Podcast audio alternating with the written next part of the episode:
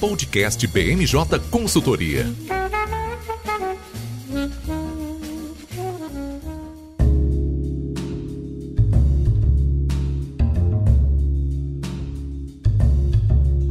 Pessoal, eu sou Fernanda César, estamos começando mais um BMJ Podcast. Como sempre, trouxemos um time de especialistas para comentar os temas mais relevantes da semana. E como já era esperado, o tema mais importante foi a cerimônia de posse do ministro Alexandre de Moraes a presidência do Tribunal Superior Eleitoral, que contou aí com a presença de diversas figuras muito importantes para a política brasileira. Além disso, nós tivemos o início oficial das campanhas eleitorais que já está movimentando o país. Então, para comentar sobre esses temas e desenvolver um papo bem bacana, comigo hoje está o nosso consultor jurídico Vinícius Colli. Tudo bem, Vinícius? Oi, Fernanda, tudo certo e por aí? Tudo ótimo. E nosso consultor de análise política, Érico Oyama. Tudo bem, Érico? Tudo bem, Fernanda? Bom estar aqui de volta para falar de eleições, agora com eleições começando oficialmente.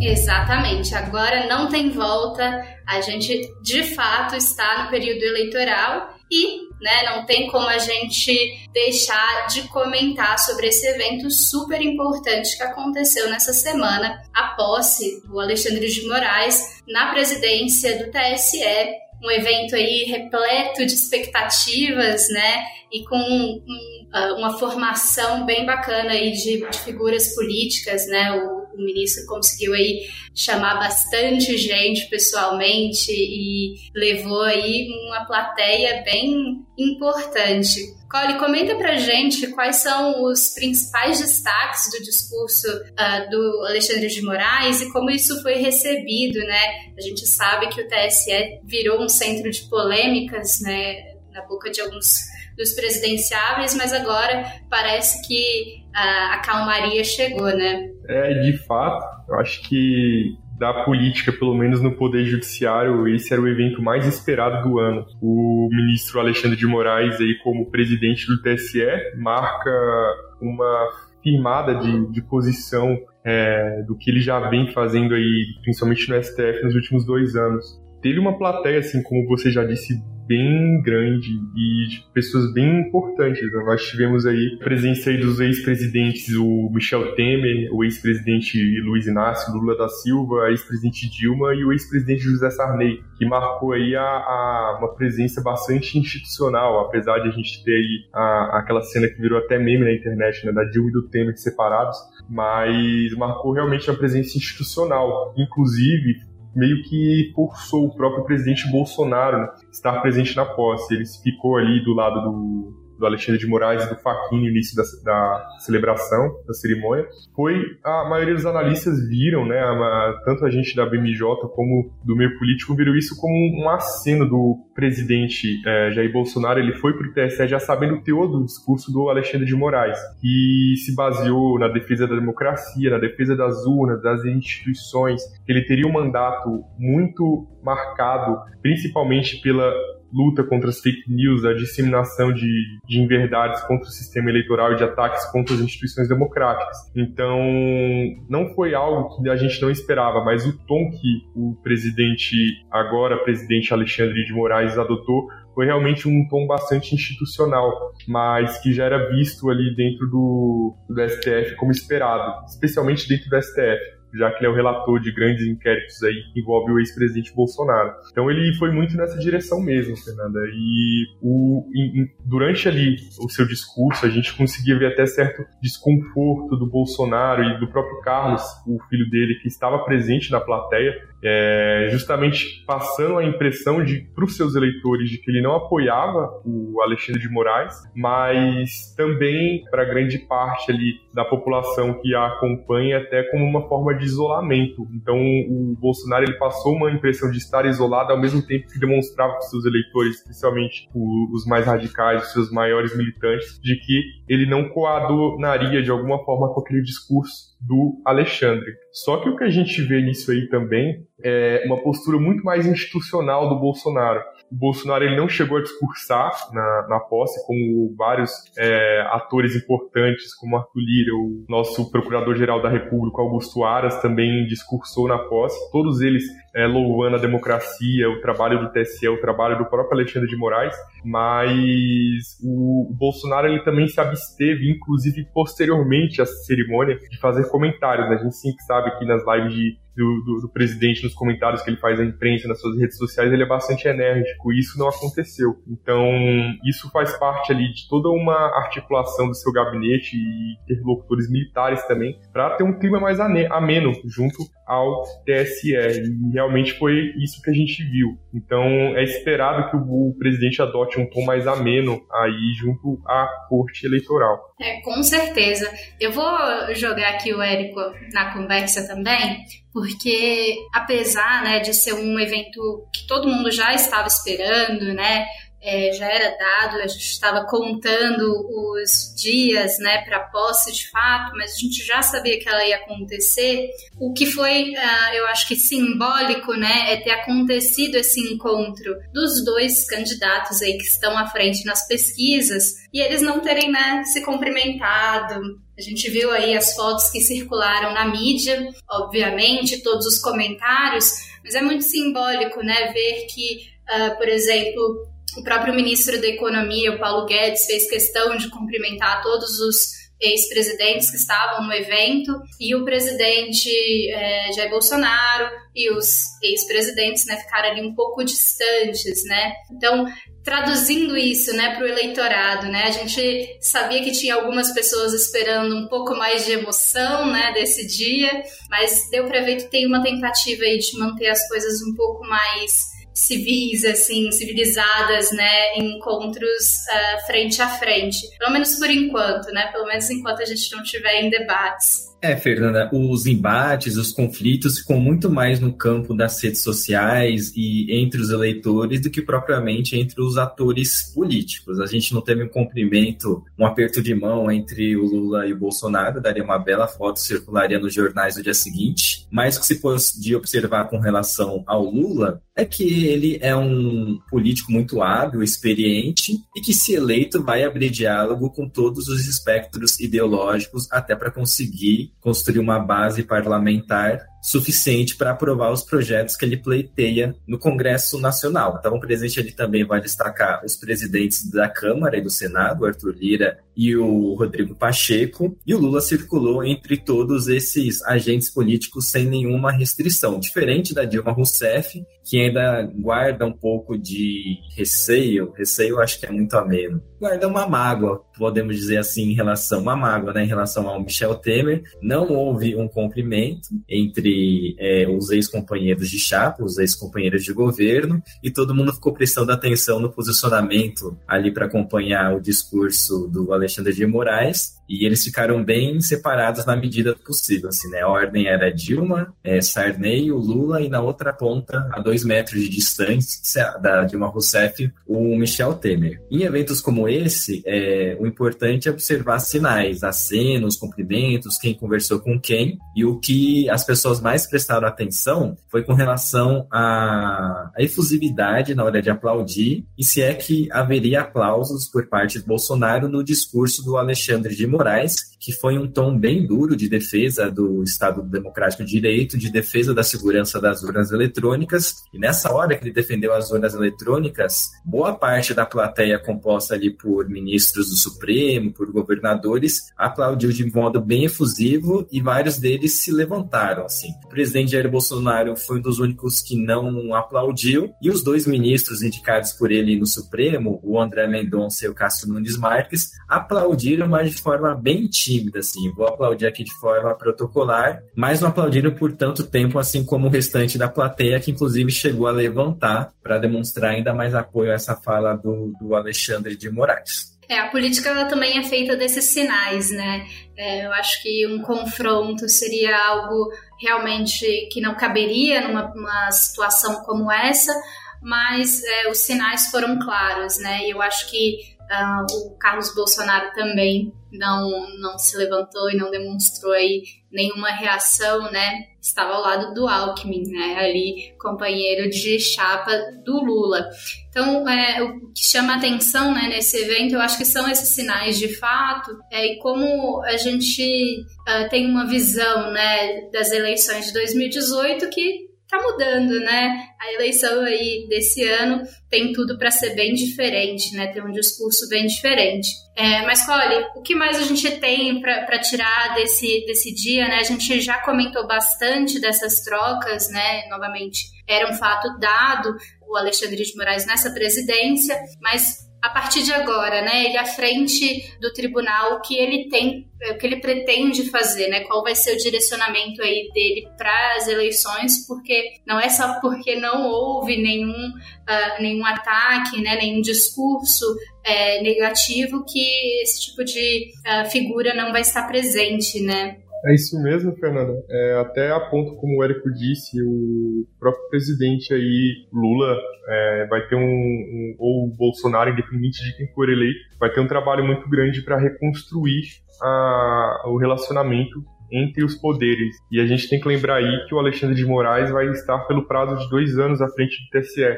E agora ele abre uma, uma série de trocas nas presidências dos principais tribunais do país porque a gente vai ter o Alexandre de Moraes no TSE, em seguida teremos a ministra Tereza no STJ, que entra no lugar do Humberto Martins, e por último a Rosa Weber, que assume no lugar do ministro Luiz Fux, é, basicamente no período de duas, três semanas. As próximas duas, três semanas a gente vai ter troca de presidência dentro dos tribunais. No âmbito do TSE, o ministro Alexandre de Moraes ele já deu a direção que ele vai tomar ele assinaria, ele falou para interlocutores que já nas primeiras semanas ele assinaria uma série de medidas de portaria, de resoluções do tribunal com o fim de combater é, o que ele chama, né, constantemente de milícias digitais.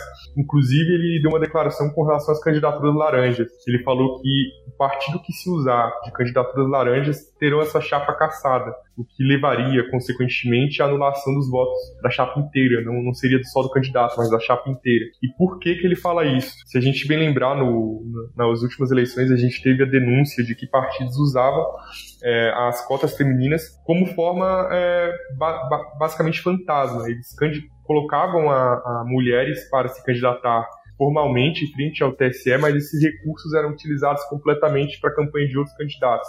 Então não havia, de fato, um esforço de fazer eleger essas mulheres. E a gente sabe aí que os tribunais eles têm adotado uma postura bastante inclusiva com diversos grupos da sociedade, minoritários ou que sejam de alguma forma marginalizados, para tentar dar mais voz na política. E o Alexandre ele deu esse mote de campanha. Então, provavelmente vai ser esse aí a próxima bandeira dele frente ao TSE, é, é, de combate de fake news, de combate de, de milícias digitais, de, enfim, de todos esses tipos de ataques que estamos vendo. O Procurador-Geral da República disse que nenhum tipo de. O Augusto Aras disse que nenhum tipo de ataque vai ser aceito, e, mas é que ele vê como baixas as chances de alguma espécie de ruptura institucional e, que o eleito tomará posse. Então, a própria PGR, ela, é, é, ela já se mostra que está se movimentando aí buscando uma normalidade democrática. Agora, quando a gente fala aí de de reconstrução dos laços com o judiciário, a gente tem que lembrar aí também do perfil da ministra Rosa Weber, que vai assumir no, no STF.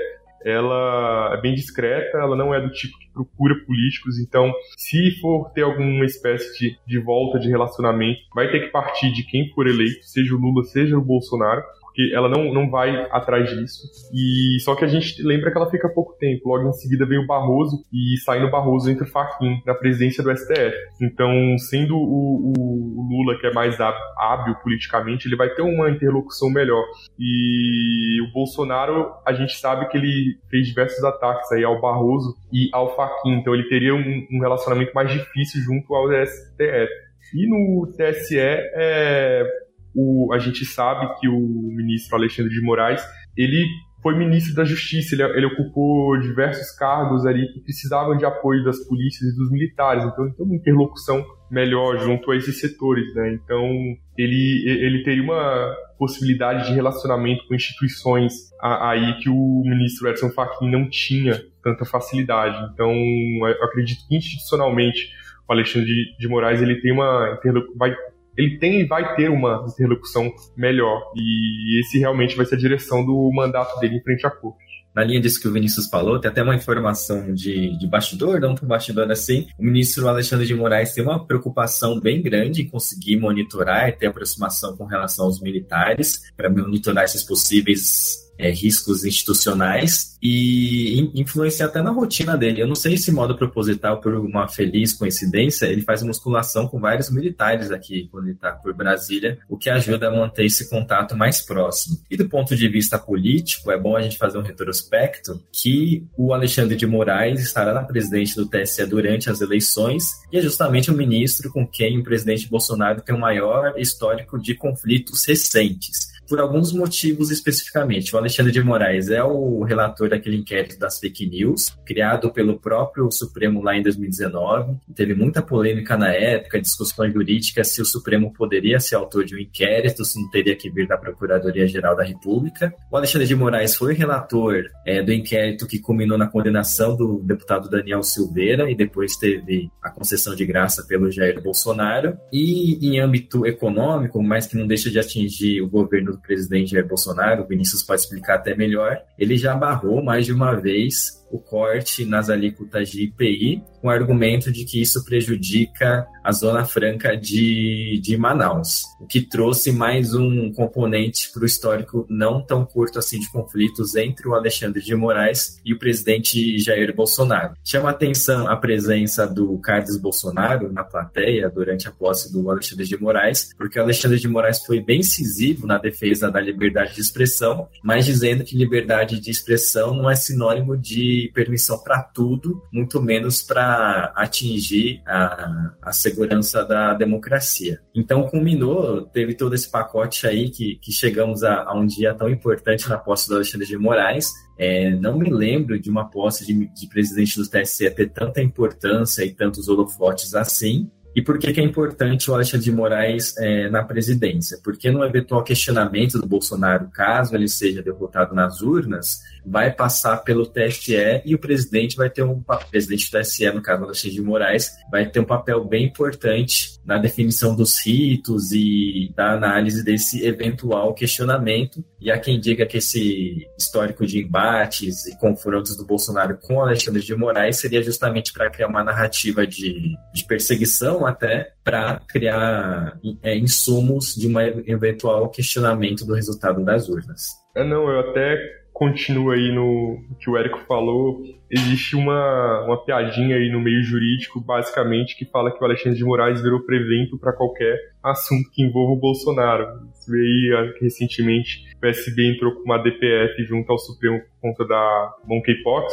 contra a varíola, e o Alexandre de Moraes foi novamente sorteado. Então, assim, não só o inquérito das fake news que ele relatou, ele relatou de todos os inquéritos que envolvem o Bolsonaro no Supremo, os grandes inquéritos. E os mais tiveram maior destaque aí foram justamente da fake news dos atos antidemocráticos. E até oportuno aqui mencionar o Daniel Silveira, porque o Ministério Público Eleitoral pediu para impugnar a inscrição de candidatura do Daniel, justamente por conta desse decreto. Qual que é o entendimento do presidente da República. No caso, ele entende que o decreto vale para absolutamente todos os atos, inclusive os efeitos civis da pena. Ou seja, inclusive para inelegibilidade. Só que o entendimento do STF e do TSE, historicamente, é que esse tipo de decreto, seja de, da graça ou de indulto, que eles vão possivelmente vão adotar um entendimento análogo, é de que não se estendem aos efeitos da inelegibilidade, ou seja, ele continua inelegível. Então, o presidente deve usar aí a questão do Daniel Silveira justamente de forma eleitoral. E novamente aí também, como o Érico citou, a questão do, do IPI, o Alexandre de Moraes também foi o sorteado relator. É, nessa questão do IPI até um pouco mais complicado explicar, outra oportunidade a gente até explica melhor, mas o governo ele entrou com diversas ações, até com uma forma de escolher o relator, e os estados entraram com uma ação contra essa questão do IPI, e o Alexandre foi sorteado e ele barrou, né? Então a gente tem uma série de decisões contrárias, e no TSE não é diferente. O ministro Alexandre, ele é relator de uma série de questões junto ao TSE que relacionam o presidente Bolsonaro Eu imagino que justamente por isso o, o, presidente tem adotado novamente esse tom mais calado. A gente sabe que ele tem momentos aí de, de, expansão e de contração com relação aos seus discursos e justamente nessa expectativa de o TSE poder impugnar a sua chapa, é, ele tem adotado um tom mais ameno. Eu vi recentemente que nas reuniões com embaixadores, o, a equipe do presidente, a equipe dos, dos ministérios adotava um tom realmente bélico contra as urnas, contra o sistema democrático, e de um tempo para cá eles recuaram nessa pauta. Eles têm adotado outros tipos de pauta na questão do, do combate à inflação, que o governo adotou para tentar diminuir o preço da gasolina, dos alimentos, é, a questão da vacinação, que o governo comprou X milhões de vacinas, então eles realmente recuaram um pouco nesse discurso. Eu imagino justamente por conta de uma espécie de, de receio do Alexandre na presidência. Realmente pode imputar em, em, em ações até penais, né? E o, o, Alexandre ele disse em outras oportunidades que aqueles que adotassem é, discursos contra as urnas, contra o sistema eleitoral, teriam repercussão tanto no âmbito civil, no âmbito civil, quanto no âmbito penal. Então ele deixou bem claro a, até a possibilidade de cadeia. E eu imagino que todas as questões mudaram um pouco a direção da campanha do presidente, que apesar de ter aí um, um aumento né, na, nas suas expectativas de voto, voltou a ficar estagnado. Então eles viram que só as medidas econômicas não vão bastar para essas eleições. Então a gente vai ter aí um, uma eleição bem difícil, tanto para ambos os lados, quem acha que vai ser uma coisa muito fácil, não vai. A gente vai ter uma eleição tanto rachada, né? E que vai depender principalmente da atuação do TSE. O, TSE vai servir como árbitro desse grande jogo eleitoral que a gente vai ter nesse ano. E aproveitando que você citou aí, né, as campanhas é, de fato, eu queria então focar um pouco mais nisso aqui. Uh, a gente sabe, né, oficialmente começou agora, né, terça-feira, dia 16, as eleições de fato, né, as campanhas eleitorais. Porém, a gente sabe, né, que antes disso é, os candidatos já estavam ali com seus palanques, justamente por isso ocorreu né, mudança de discurso e a gente pode esperar isso em todos os níveis, né, eles se adequando aí às regras eleitorais e esse novo TSE. Uh, ah, mas eu queria é, chamar o Érico para falar justamente sobre o que, que a gente espera agora, né? Agora os candidatos podem livremente falar aí para trazer os votos né, para si, que era uma coisa que a gente estava esperando, justamente porque Lula e Bolsonaro têm bases muito é, firmes, né? Um eleitorado que não quer mudar de voto, já decidiu, e agora eles estão em busca daqueles votos ali que ainda estão no ar, né? Conta pra gente aí um pouquinho de qual é a perspectiva daqui para frente. É, Pedro, na perspectiva daqui para frente é que a gente tem uma intensificação das campanhas eleitorais. A partir de terça-feira já é permitido pedir o voto, até terça-feira não podia, e também pode divulgar os números dos candidatos, né? O número do PT, historicamente, é o 13, todo mundo conhece. Já o presidente Jair Bolsonaro, ele trocou de legenda. Em 2018 concorreu pelo PSL, que era o 17, que ficou muito associado à figura do próprio Bolsonaro. Nesse ano, o número é diferente, o 22, mas acredito que, do ponto de vista de marketing, de ação política, não vai ser preciso grandes esforços para conseguir fixar esse número na cabeça do eleitor do Bolsonaro, não. Coincidentemente, de segunda para terça-feira eu estava acordado, meia-noite, meia-noite e pouco, e como eu sigo os perfis de vários políticos, nossa, pipocou um monte de post de políticos divulgando o, os seus números, né, que eles vão concorrer nas eleições do dia 2 de outubro. E uma informação curiosa, uma notícia que saiu hoje, é que vários políticos, principalmente que concorrem a cargos parlamentares, políticos do Centrão, estão omitindo por qual partido vão concorrer às eleições, especialmente candidatos do PL, que é o partido do presidente Jair Bolsonaro. E aqui vale lembrar que vários políticos é, se mudaram para o PL junto com o presidente Jair Bolsonaro, muito mais por um alinhamento com a figura pessoal do presidente Jair Bolsonaro do que propriamente com as propostas e os ideais defendidos pelo Partido Liberal. Só para trazer um cronograma de datas aqui, as campanhas começaram no dia 16, só que a propaganda eleitoral gratuita no rádio na TV começa no dia 26 de agosto, que é sexta-feira da semana que vem. Daí então os candidatos vão poder expor um pouco mais suas propostas para os eleitores. Você comentou sobre a mudança de número do Bolsonaro, né? Só me veio na cabeça a Zambelli, né? Que foi mudar as redes sociais, né? Tirar o 38, que era o número que seria, né? Do, do partido que o Bolsonaro uh, criaria, e mudou para 22, né? Que é o número do partido que ela tá agora e perdeu a conta, né? Perdeu, na verdade, a conta não, mas perdeu o verificado no Twitter, né? Isso, de certa forma, é interessante porque cria identidade, né, dos, dos políticos com esses números, mas é, eu concordo, eu acho que uh, poucos é, eleitores vão sentir dificuldade em associar os novos números é, a esses candidatos, mas um fato que eu acho interessante, né, e para a gente pensar a campanha né, em si, é como muda, né? 2018, a, a linha né, ideológica levava Bolsonaro para um lado, um partido que né, se transformou na sua figura e agora a gente vê o Bolsonaro transitando para um outro lado, já com partidos do centrão né, apoiando ele, é, o que talvez seja um dos motivos para alguns parlamentares não, não usarem tanto a imagem dele, né? A gente viu ao longo desses quatro anos que o discurso do presidente mudou né, em relação a como ele governa, se ele teria parlamentares nos seus ministérios, se ele é, teria uma base fixa dentro do governo, tudo isso foi alterado né, para essa eleição. E um fato que me chama a atenção é, do outro lado né, desse, dessa eleição é que o Lula conseguiu aí conversar com mais partidos, né, e garantir um espaço na televisão maior, né? E isso pode ter um impacto, a gente sabe que muita gente ainda é influenciada, né, por esse tipo de, de propaganda eleitoral e talvez é, isso surta algum efeito, principalmente em estados que são mais longes, né? Principalmente porque a rota de um candidato à presidência é bem puxada, né?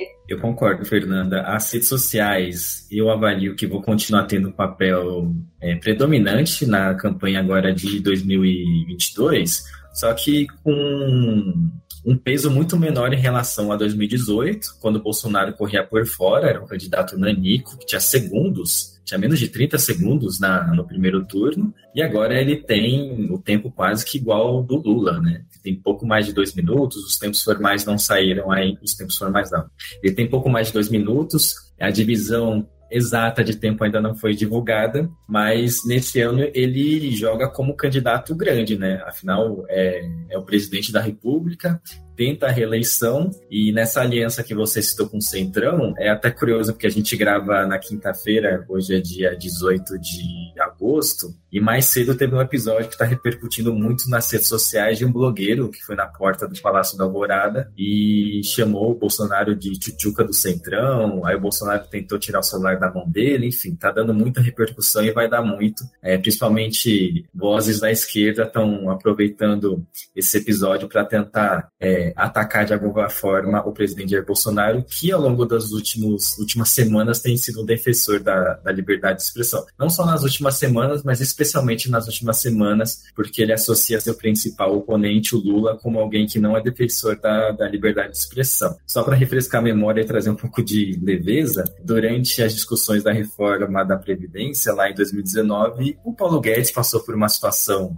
parecida, barra diferente, lá na Câmara dos Deputados, o Zeca Dirceu, deputado do PT do Paraná, que é filho do José Dirceu, é, citou a época lá que Paulo Guedes seria tigrão com aposentados, agricultores professores e tchutchuca com a turma mais privilegiada do país. É, houve uma exaltação dos ânimos, o clima ficou bem quente na Câmara dos Deputados naquela ocasião, e agora o Bolsonaro passa por uma situação semelhante, mas diferente, né? Porque veio de um eleitor e não de, de um parlamentar. Com relação à estratégia de redes sociais, a base, o staff do Bolsonaro tem muito mais expertise e seguidores nas redes sociais, é muito mais engajada, mas o, o Lula recebeu um reforço de peso com o deputado André Janones, que abriu mão da candidatura pelo Avante de Minas Gerais e tem muita experiência em redes sociais, vem fazendo lives com o Lula. E o André Janones, só para lembrar também, se tornou muito conhecido durante os protestos, a greve de caminhoneiros em maio de 2018, porque, embora ele não seja caminhoneiro, foi uma das principais vozes na coordenação daquele movimento. Eu ia comentar justamente isso que o Érico falou da questão do Janones, né?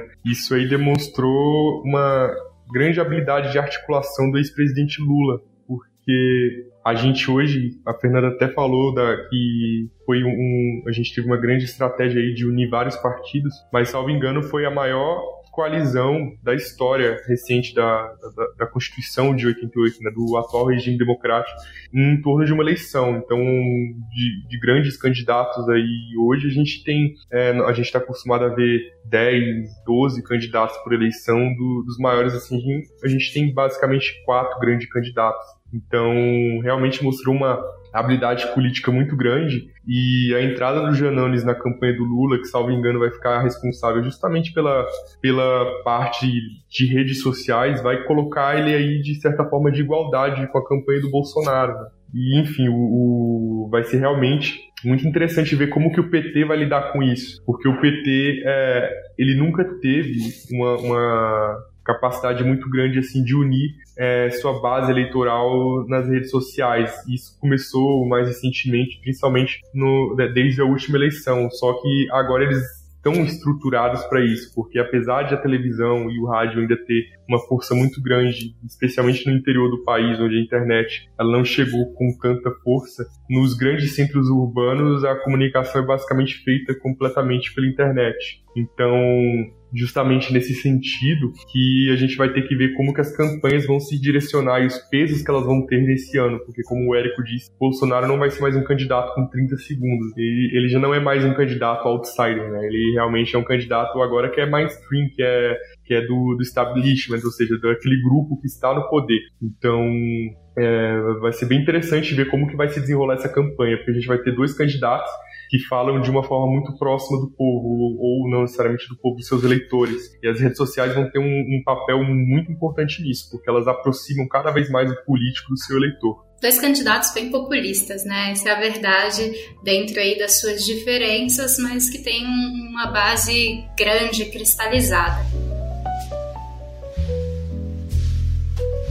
Pensando nesse, nesse sentido, né, de que a gente tem as redes sociais aí para trazer votos, né, que foi um fator super importante em 2018. E a gente já tem aí uma, o Lula tentando equiparar e conseguindo a presença maior junto aos jovens. Uh, algumas coisas têm que mudar, né? A gente tem que repensar estratégias de campanha, né? Eu acho que um, um fator importante, pelo menos nessa última semana, tem sido a discussão e como é, entrar num voto muito importante que é o voto dos evangélicos, né? Também é um grupo que está bastante na, nas redes sociais, é um grupo que tem uma congregação, então tem ali uma troca muito importante dentro das suas respectivas igrejas.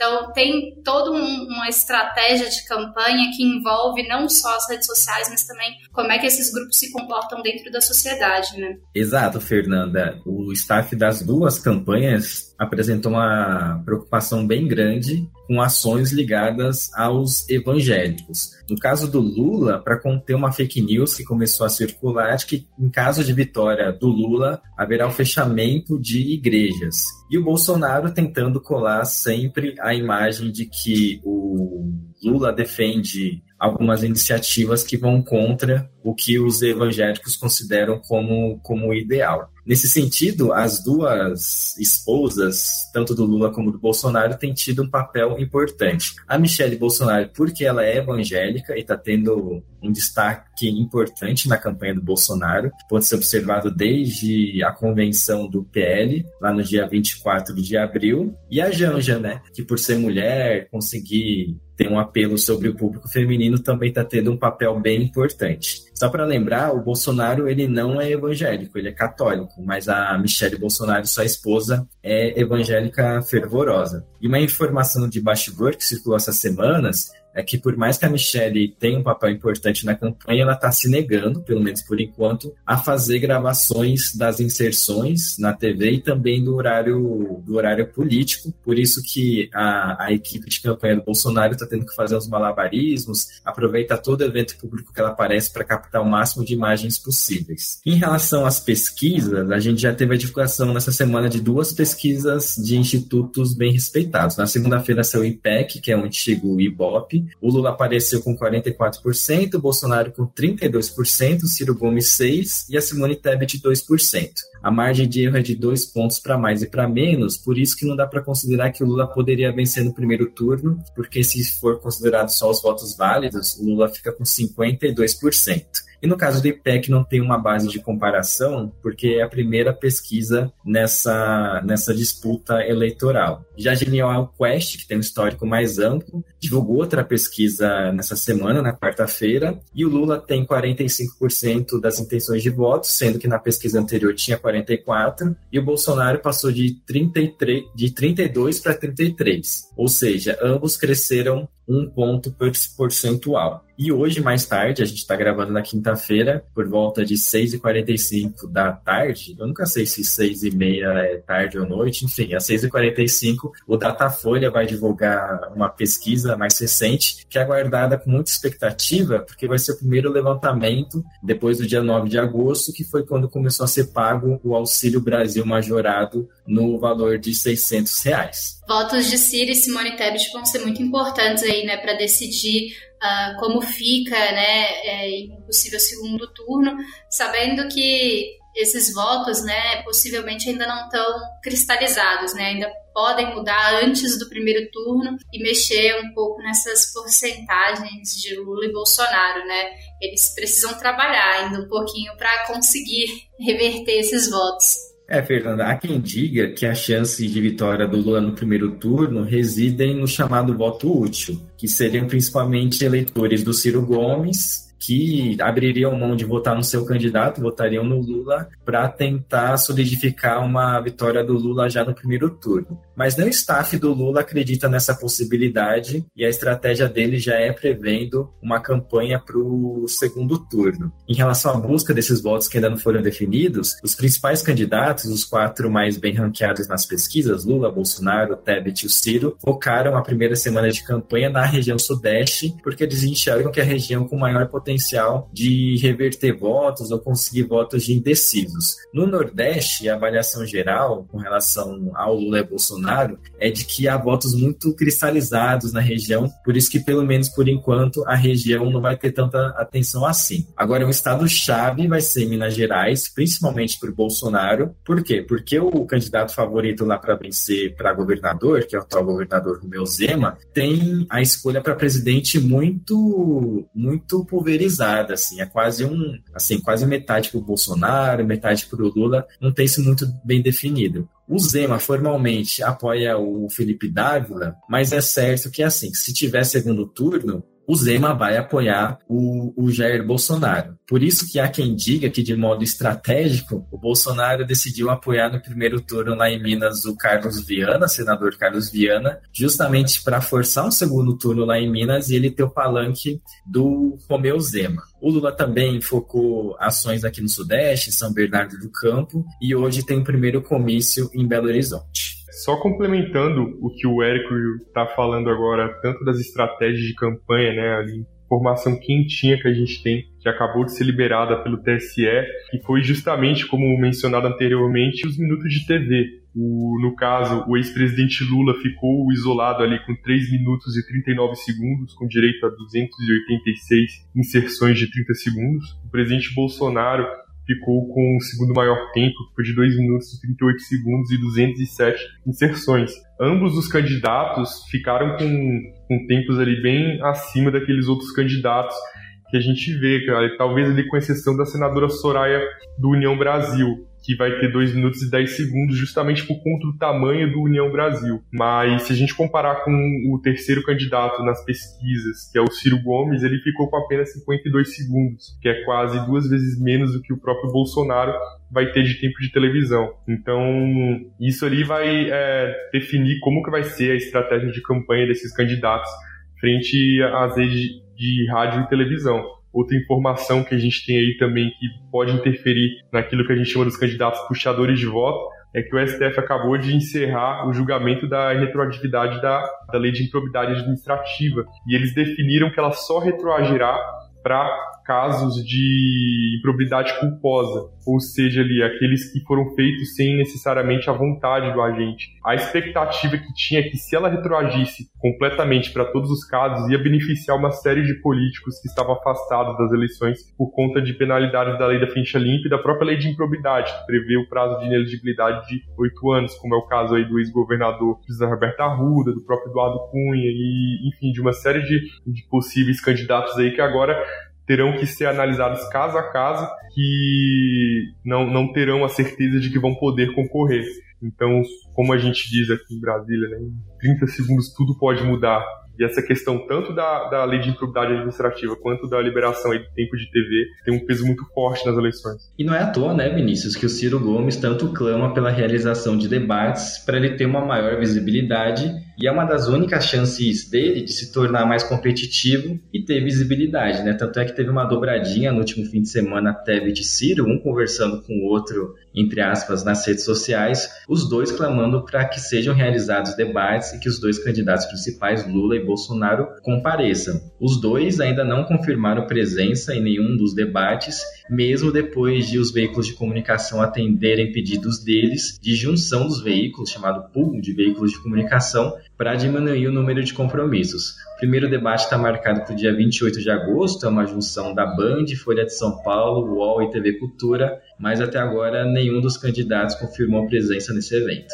Bom, eu tenho uma última coisa para perguntar para o Érico, que a gente viu aí essa semana, que é as declarações do Guedes, hein? Já tinha abandonado um pouco o barco, né? Falando que não ficaria caso o Bolsonaro fosse reeleito, esses quatro anos foram muito desafiadores ali no Ministério da Economia, mas parece que está mudando, né, essa situação. Sim, Fernando, nessa semana o ministro da Economia, Paulo Guedes, declarou que em um eventual segundo mandato do Bolsonaro, ele fica sim no governo, e essa pergunta de um milhão de dólares aqui em Brasília, muita gente se questionando se o Guedes fica ou não. Por quê? Porque ao longo dos dois últimos anos, eu diria, o Guedes teve uma, um prestígio muito reduzido aqui no governo do presidente Jair Bolsonaro, principalmente com a aliança do presidente com o Centrão. Exemplo disso é que para a liberação de verbas orçamentárias, antes era preciso um aval, uma assinatura ali só do Ministério da Economia, e desde janeiro desse ano esse aval tem que ser duplo, tem que passar também pelo Ministério da Casa Civil, que hoje é comandado por um dos principais expoentes do Centrão, o Ciro Nogueira, o que indicou uma redução de prestígio do Bolsonaro perante o governo federal.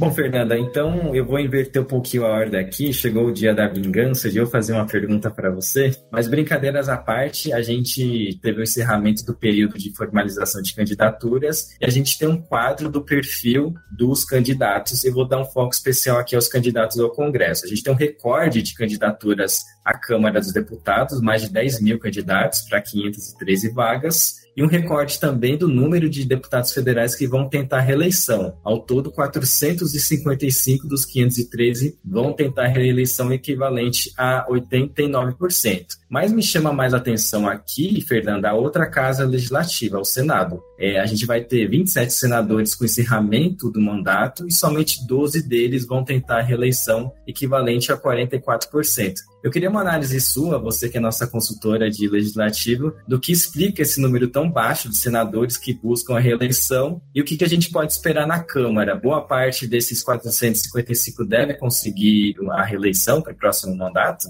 Olha essa confusão institucional aqui no podcast, hein? Estou de olho. Bom, mas falando um pouco desse cenário, é, o que a gente tem, na verdade, é uma reação às novas regras, né?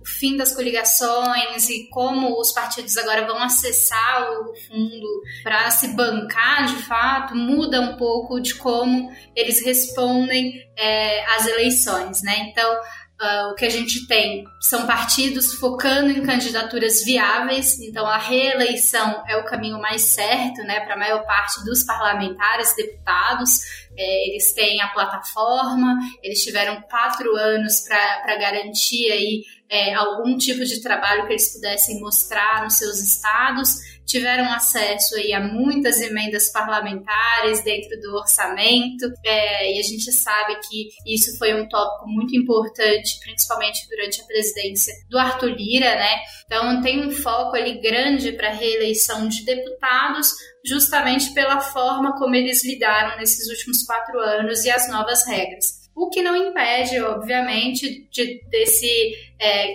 mundo aí de 10 mil candidatos a deputado federal, alguém é, de fora se reeleger. Mas meu dinheiro está apostado na volta dos políticos aí que conseguiram, é, como o Cole falou, limpar suas fichas e estão concorrendo novamente, né? São políticos conhecidos pelo eleitorado, são políticos que vêm aí dentro do partido, né, com uma, um dinheiro para bancar suas campanhas mais estável, né, não precisa ficar brigando tanto dentro do partido, né, para ser apoiado. Então tem aí uma chance maior na campanha. É, e a gente sabe que campanha para deputado federal é feita voto a voto, né? Muita coisa pode mudar. Então, uh, essa taxa não, não surpreende. O que surpreende de fato é o Senado, né? O Senado aí mudou bastante a sua configuração. É, quando a gente fala, a gente olha esses últimos quatro anos, né? Muitos senadores saíram é, no meio de seus mandatos, alguns faleceram, alguns trocaram né, de cargos, assumiram outras posições e seus suplentes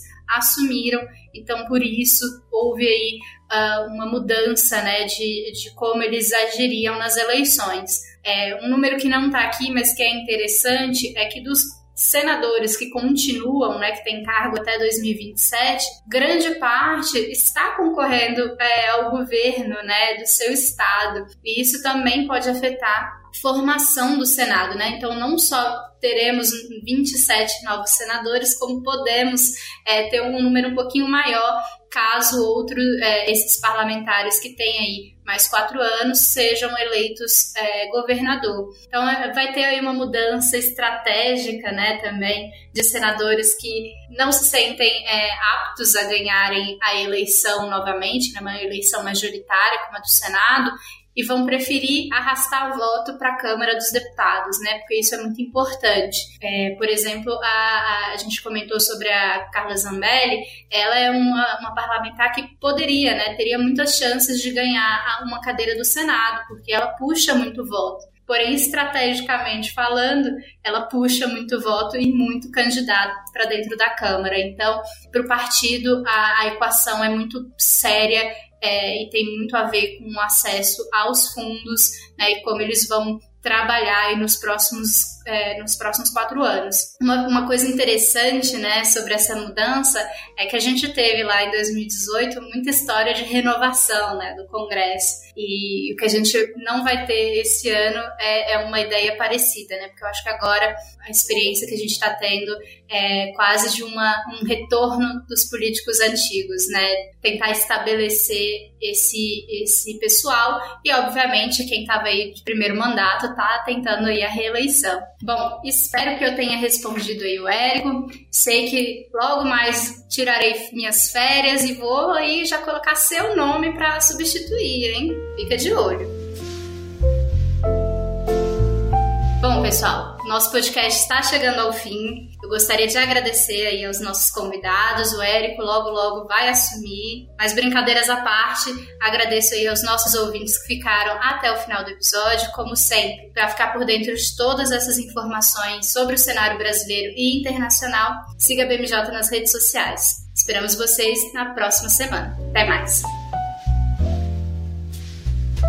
Podcast BMJ Consultoria. Não deixe de acompanhar a BMJ em nosso site www.bmj.com.br e em nossas redes sociais.